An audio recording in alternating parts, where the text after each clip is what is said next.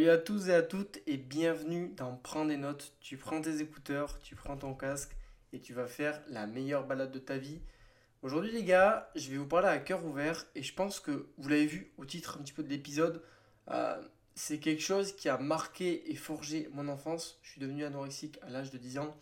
Euh, c'est vraiment l'histoire de mes TCA à l'âge de 10 ans. Donc je vais pas attendre plus longtemps avant de commencer l'épisode. Euh, du coup, pour simplifier un petit peu la compréhension de mon histoire par rapport à mes TCA, j'ai vraiment fait un plan chronologique. Genre devant moi, j'ai une petite timeline avec tous les highlights de mon enfance. Enfin, genre, je voulais vraiment que ce soit bien précis, que j'oublie aucun détail et surtout que je vous raconte tout. Donc, directement, on se retrouve avec bébé Théo, plutôt enfant Théo. Euh, j'ai une enfance qui est plutôt chouette dans les grandes lignes, Euh, une enfance normale. Je sors pas d'une famille qui est hyper aisée mais euh, pas d'une famille qui est euh, sur les roulettes. Donc, grosso modo, mes parents, ils m'apportent tout ce dont j'ai besoin, tout ça. Donc, en fait, là où ça démarre par rapport à l'alimentation et au physique, c'est que moi, je suis un enfant maxi gourmand. Et c'est toujours le cas d'ailleurs, hein, littéralement la bouffe, euh, c'est au cœur de ma vie. C'est vraiment une source de plaisir énorme chez moi. Genre, moi, je suis une personne, tu m'offres de la bouffe, mais je suis tellement heureux. C'est un truc chez moi, ça me fait trop plaisir. Vraiment, ça me fait trop plaisir. Bref, du coup, je suis un gamin qui est vraiment très gourmand. Genre vraiment très gourmand. Euh, je suis partie de la team sucrée, donc tout ce qui est biscuits, chocolat, cookies, Kinder. Tous ces trucs-là, vraiment, j'en raffole. C'est une putain d'histoire d'amour en fait. Vraiment, tout ça, je kiffe de ouf. Donc, à côté, du coup, mes parents, ils sont zéro renseignés et éduqués sur l'alimentation. Et ce détail-là, il aura beaucoup d'importance dans l'histoire. Donc, retenez-le bien par rapport à ça. Donc, euh, quand je dis ça, c'est que ils n'ont pas du tout de notion sur les quantités, les besoins, les calories, toutes ces choses-là en fait. Donc, c'est vrai que en me voyant me resserver, etc., ben, mes parents ils disent rien. C'est un petit peu genre ils vont avoir le discours en mode ils voient, euh, enfin c'est comme tous les parents, hein. ils voient leur enfant manger et ils se disent bah ils sont jeunes, ils ont besoin de manger, tout ça pour grandir, la croissance. Enfin, genre je pense que tout le monde voit ce dont, ce dont je parle.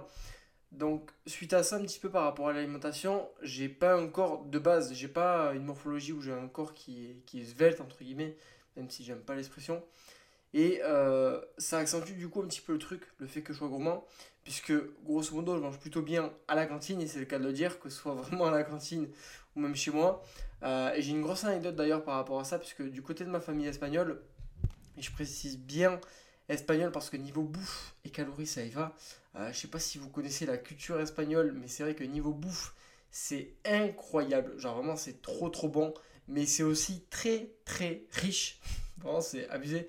C'est pas genre ils vont mettre une cuillère à soupe d'huile d'olive pour euh, cuire une omelette. C'est limite le quart de la bouteille. Genre le quart de la bouteille d'huile d'olive. Donc, je mangeais souvent chez ma grand-mère avec mes cousins, cousines, tout ça. Et je me souviens, genre, ma grand-mère, elle faisait des plats, mais genre incroyables. Genre, c'était tellement bon, tellement copieux, c'était tellement riche par contre mais c'était vraiment euh, exceptionnel. Et genre, elle avait une recette de pâtes à la crème euh, par rapport à ça. Il n'y avait même pas besoin de mettre de fromage râpé, tellement c'était incroyable les crèmes. Genre vraiment, littéralement, c'est nature avec la crème, c'était suffisant. Et le truc, c'est que mes cousins, cousines, ils étaient pas aussi gourmands que moi. Genre, ils mangeaient plutôt normalement, et euh, vu que la bouffe pour eux, c'était pas non plus une extrême source de plaisir, bah des fois, ils finissaient pas en fait leur assiette. Et donc, à votre avis, qui c'est qui finissait les plats des cousins, cousines?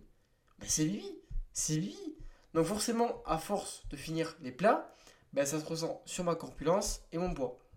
Donc après, attention, je suis pas obèse, euh, tout ça, mais je dirais qu'à l'époque, j'étais plutôt bien enrobé, quoi. Enfin, c'est un petit peu... euh, ça décrit vraiment bien la corpulence que j'avais. Et donc, euh, mes parents, par rapport euh, au regard au niveau du, du corps, ils vont un petit peu me transmettre les injonctions de la société par rapport bah, en fait, à, l'image du corps dans, la société. Dans le sens où, en fait, niveau bouffe, du coup, ils me disaient rien, mais par contre, quand ils ont commencé à voir ma corpulence évoluer, un petit peu changer, bah, j'ai senti en fait de leur côté qu'ils avaient du mal euh, niveau rapport au corps, donc me voir assez gras. C'est sûr que là, en fait, les premières remarques, elles ont commencé à arriver sur mon aspect physique. Donc, en parallèle, moi, j'étais entré à l'école, donc le regard des autres parents, la discussion entre les parents, le regard des autres gamins mais c'est surtout entre les parents, quoi, parce que ça joue vraiment sur euh, cet aspect rapport au corps, puisque du coup, euh, les parents, ils vont un petit peu comparer leurs gamins, leur corpulence, etc. Donc du coup, c'est vrai que, euh, avec du recul aujourd'hui, je me rends compte que ça a eu un gros impact en fait. Et petite parenthèse par rapport à l'école, du coup, je suis plutôt un gamin qui est introverti, qui suit le mouvement. Je suis vraiment une personne qui est sociable, mais c'est vrai que je reste beaucoup plus dans mon coin si on ne vient pas trop me chercher. Genre vraiment, je suis plus en mode, je reste dans mon coin et puis si on vient me chercher pour jouer, ben je suis là. Mais je suis plutôt introverti de base. Et d'ailleurs, j'en ai même pas parlé, je viens d'y penser, je suis abusé. Vraiment, le détail qui a une importance. J'ai un frère aussi, d'ailleurs, s'il passe par là, je lui fais un gros bisou. Mon frère, par rapport à moi, il est beaucoup plus en forme physiquement. C'est-à-dire que il a une morphologie qui est beaucoup plus élancée. Euh, et je dis ça, genre, euh, genre vraiment, c'est juste d'un aspect plutôt euh, un fait, quoi. Genre, c'est vrai que du coup, malheureusement, en toute logique, entre guillemets, mes parents, ils vont comparer mon frère et moi physiquement, alors que viscéralement, on n'a vraiment rien à voir. Genre, vu que mon frère, il est beaucoup plus grand que moi à l'époque, et que moi, je suis beaucoup plus petit et trapu, ben forcément que ça, ça ressent sur la corpulence. Donc, vraiment, c'est totalement différent. Et du coup, tout ça, ça nous amène à un petit bouleversement dans l'histoire. Euh, comme je vous l'ai dit, je reçois les premières remarques de mes parents. Je ne pourrais pas vous situer quand précisément ça arrive, genre, euh, je crois que c'est à, ouais, à 8-9 ans. Et c'était un peu des, remarques en mode te resserre pas, ou alors euh, t'en as, beaucoup pris là, des choses comme ça. Enfin, des petits détails comme ça qui paraissent vraiment, genre, plutôt anodins. Mais pour moi, c'est vraiment, genre, le grand commencement. Vraiment, c'est quelque chose qui m'affecte beaucoup.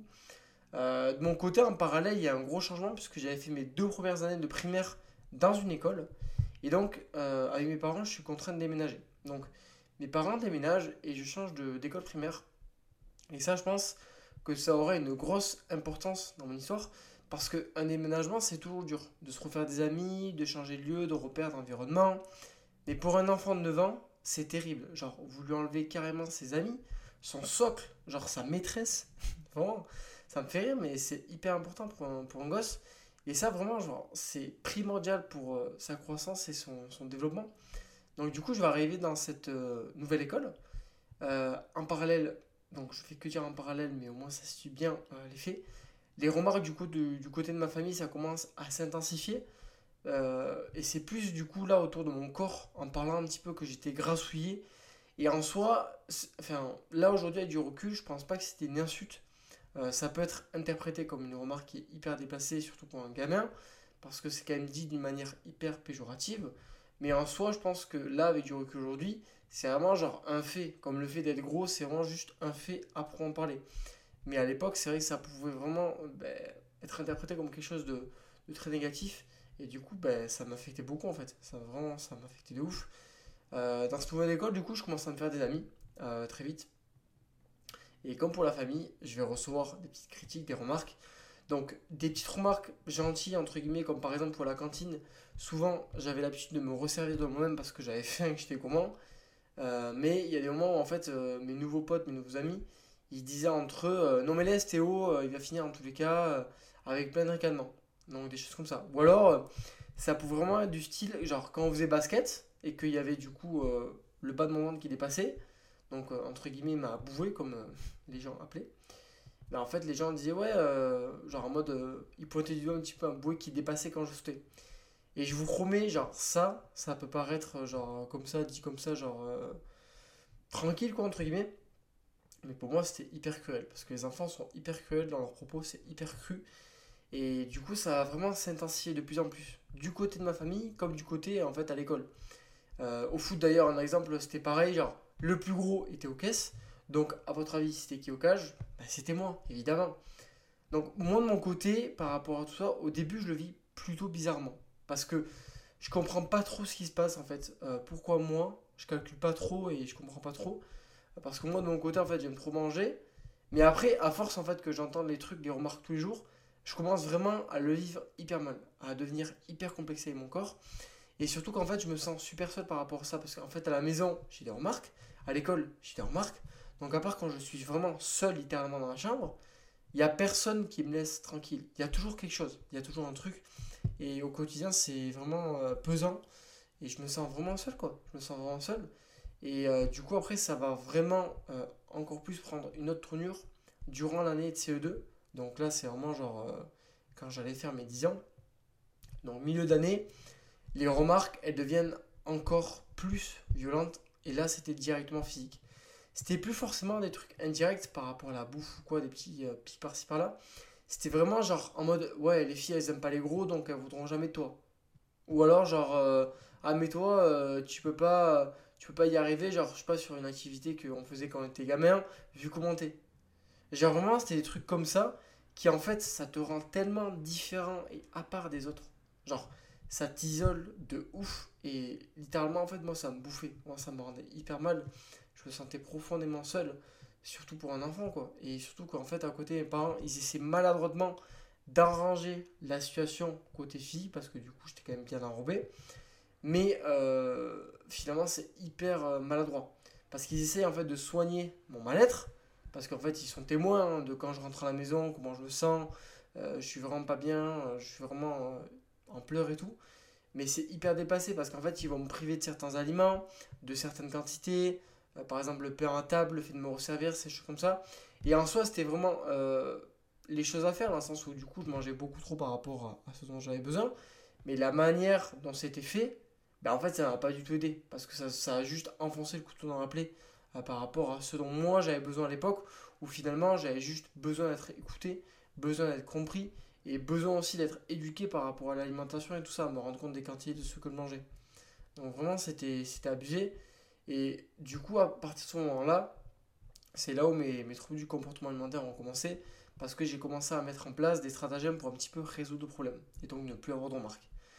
Donc la première étape, un petit peu, c'est d'éviter certains aliments et certains repas. C'est-à-dire que, euh, à l'époque, en fait, genre le goûter ou alors le midi, j'esquivais des repas en disant que j'avais pas faim, genre en mode, euh, vraiment, je j'ai pas faim, euh, j'en veux pas, etc. Et ça, ça passait incognito, puisqu'à l'école, en fait, ils écoutaient mes envies. Et à la maison, bah, étant donné qu'il y avait aussi la volonté, entre guillemets, de me faire maigrir, maladroitement, bah, j'arrive à faire ce que j'avais envie de faire, c'est-à-dire de sauter des repas. Et euh, du coup, ça marchait, euh, ça marchait quoi. Donc, euh, donc en fait, je perdais un petit peu de poids par rapport à ça.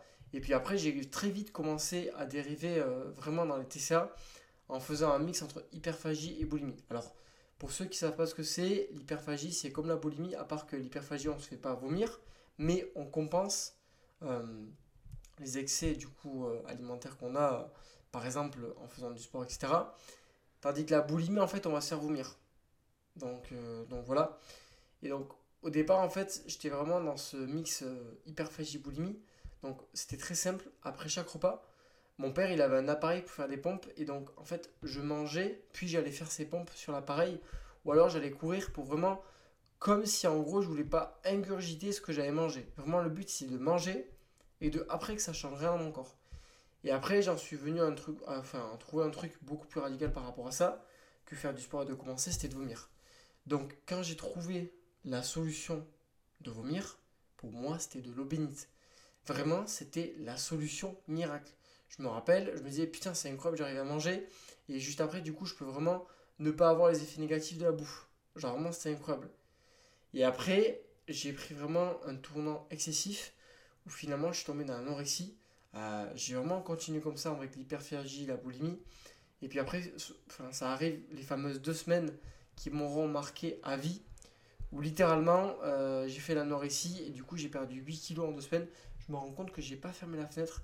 Je vais la fermer parce que sinon vous allez entendre un petit bruit, ça va être un petit peu chiant. Voilà, comme ça, ça fera pas du tout de bruit, on ne sera pas dérangé. Donc arrivent les fameuses deux semaines où ça m'aura marqué à vie, où vraiment en fait je tombe dans l'anorexie et je perds 8 kilos en deux semaines. En fait littéralement j'arrête de manger. Euh, je me souviens pas précisément des quantités que je mangeais, mais je sais que vraiment j'ai arrêté de manger et, en fait j'essayais de me vider quoi. Euh, mes parents ils avaient vu un petit peu que j'avais perdu du poids, mais pas tant que ça. Et en fait à l'issue des, deux semaines, là ils ont vraiment compris. Genre vraiment ils ont compris. Ils ont vu euh, ma tête, ils ont vu euh, comment j'étais blanc, enfin que j'étais un zombie, quoi, que je manquais de, beaucoup de nutriments et que ça allait pas du tout. Donc, je sais pas si vous vous rendez compte un petit peu euh, de perdre 8 kilos en deux semaines, mais là, pour contextualiser, euh, je suis en train de finir ma mini-cut. J'ai perdu 8 kilos en deux mois. Avec ma perte de gras qui est assez agressive, c'est une mini-cut. Là, je suis en train de vous parler de deux semaines pour un enfant. Perdre 8 kilos. Genre, c'est juste fou quand même. 8 kilos en deux semaines pour un gosse. Euh, par rapport à ces histoires-là, du coup, j'avais quelques anecdotes à vous partager qui m'ont vraiment marqué. C'est des souvenirs, en fait, euh, qui pour moi sont importants à raconter. Et c'est des choses que mon cerveau a gardé, bizarrement. Donc, euh, du coup, après cette découverte, en fait, mes parents, ils voulaient me refaire manger normalement. Mais euh, en fait, c'était un petit peu maladroit, comme toujours, parce que du coup, comme je vous l'ai dit, ils étaient très mal éduqués par rapport à, à l'alimentation et la nutrition et tous les besoins, etc. Et en fait, ça marchait pas, parce que c'était vraiment du forcing. Il y avait vraiment rien à faire. Et c'est pour ça que bah, je vous ai dit, le détail sur le fait que j'étais pas éduqué sur l'alimentation, ça avait vraiment son importance, parce que au final, toutes les actions qu'ils ont essayé de mettre en place, c'était toujours déjoué, parce que ça partait toujours d'une bonne intention, entre guillemets, sauf que c'était hyper maladroit la manière dont c'était fait. Donc par exemple, un jour je voulais jouer dehors au foot, donc en fait j'y vais et tout, c'était pendant que j'étais anorexique. Et en fait j'étais tellement mal physiquement et mentalement que genre j'ai couru 10 mètres, mais vraiment genre j'ai fait 10 pas, et je me suis effondré par terre. Genre j'étais épuisé, j'étais vraiment épuisé, vidé. Donc je rentre à la maison et mon père il avait capté qu'il s'était passé un truc. Genre j'étais tout blanc, j'étais pas bien.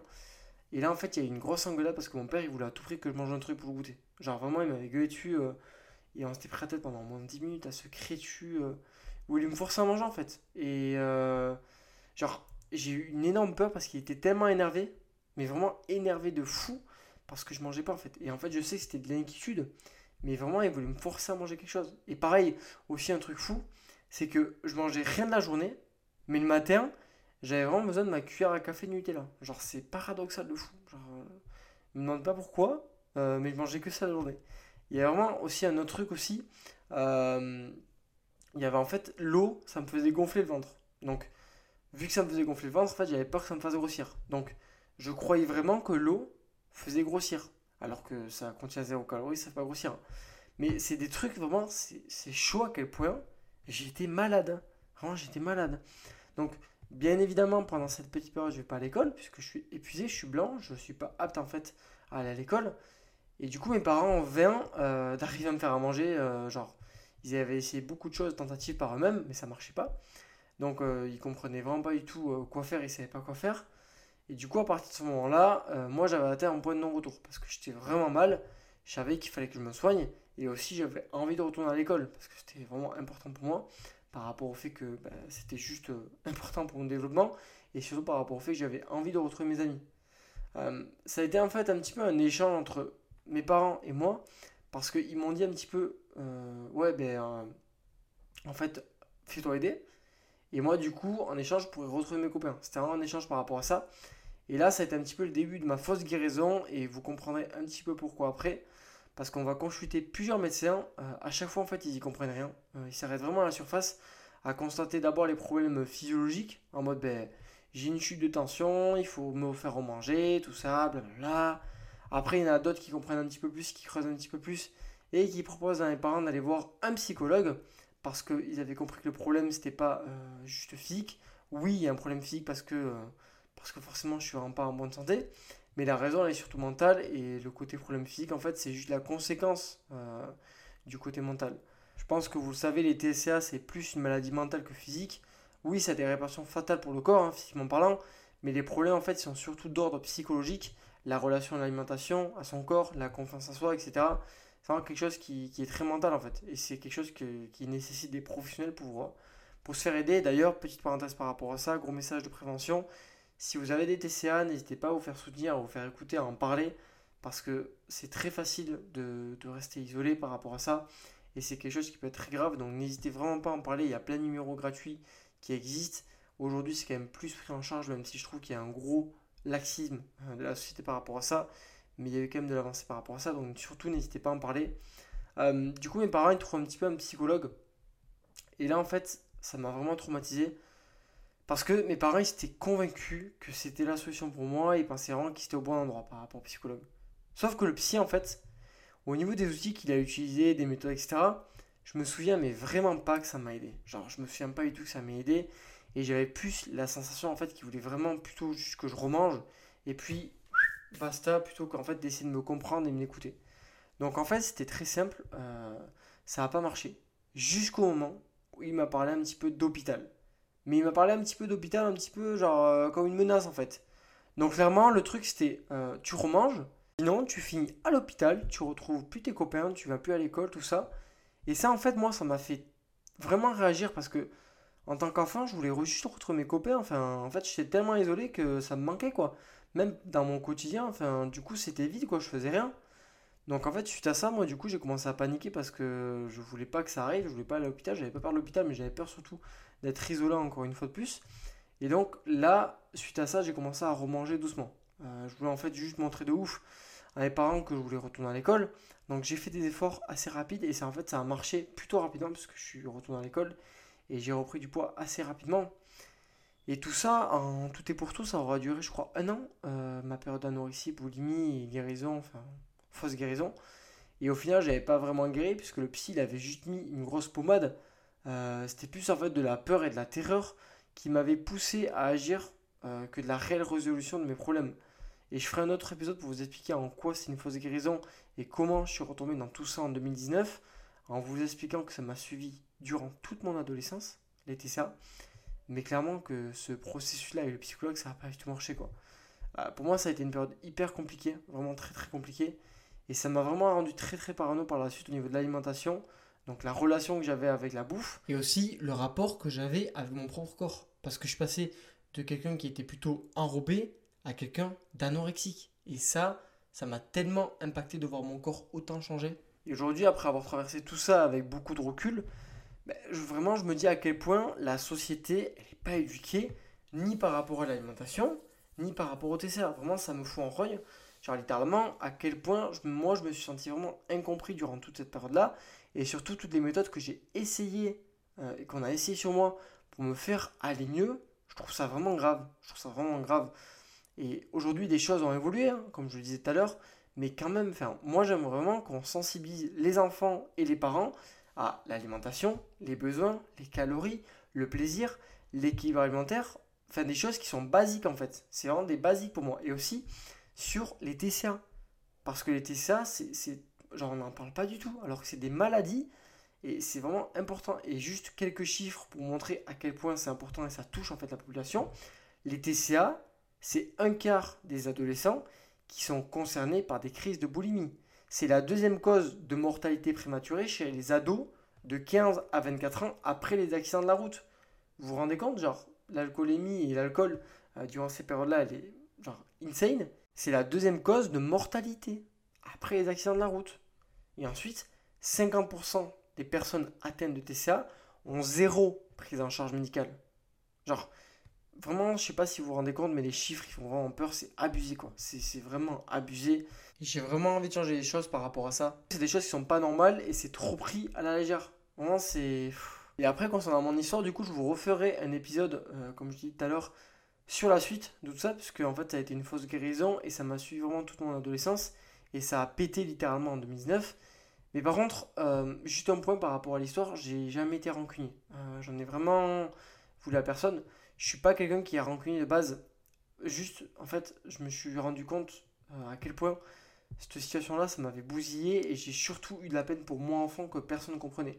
J'en ai jamais voulu à mes amis d'enfance, à mes parents, etc parce que j'ai surtout, euh, comment dire, compris à quel point ça faisait partie d'un gros manque d'incompréhension, si je pourrais appeler ça comme ça, et d'information globale, même si c'est très grave quand même. Et après, il y a une partie de moi où je me dis, putain, enfin, il y a aussi une partie, vraiment, euh, genre, l'éducation qu'on donne aux enfants par rapport euh, ben, aux autres enfants, c'est très grave, quoi. Parce que c'est très cruel, les enfants, les propos qu'ils ont eus. Mais j'en ai vraiment jamais voulu à, à d'autres personnes, tout simplement et je suis vraiment pas rancunier. Donc, euh, donc voilà. Et je pense que j'ai à peu près tout dit euh, pour cet épisode. C'était vraiment quelque chose qui, qui, me tenait à cœur partager. C'est déjà la fin du, du petit moment qu'on a partagé. J'espère que ça t'aura plu.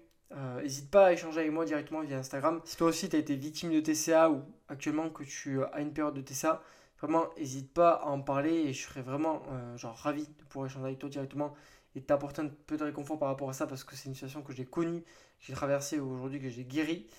Donc euh, je trouvais ça vraiment hyper important de vous partager tout ça. Et surtout en tant que gars où c'est encore plus tabou d'en parler, je trouve. Et ça, ça c'est grave. Mais ça, c'est autre chose, c'est un autre sujet. Donc si tu as apprécié l'épisode, je t'encourage vivement à me soutenir en likant l'épisode et en me donnant une petite note sur le podcast. Et sur ce, je te dis à très vite et je te dis ciao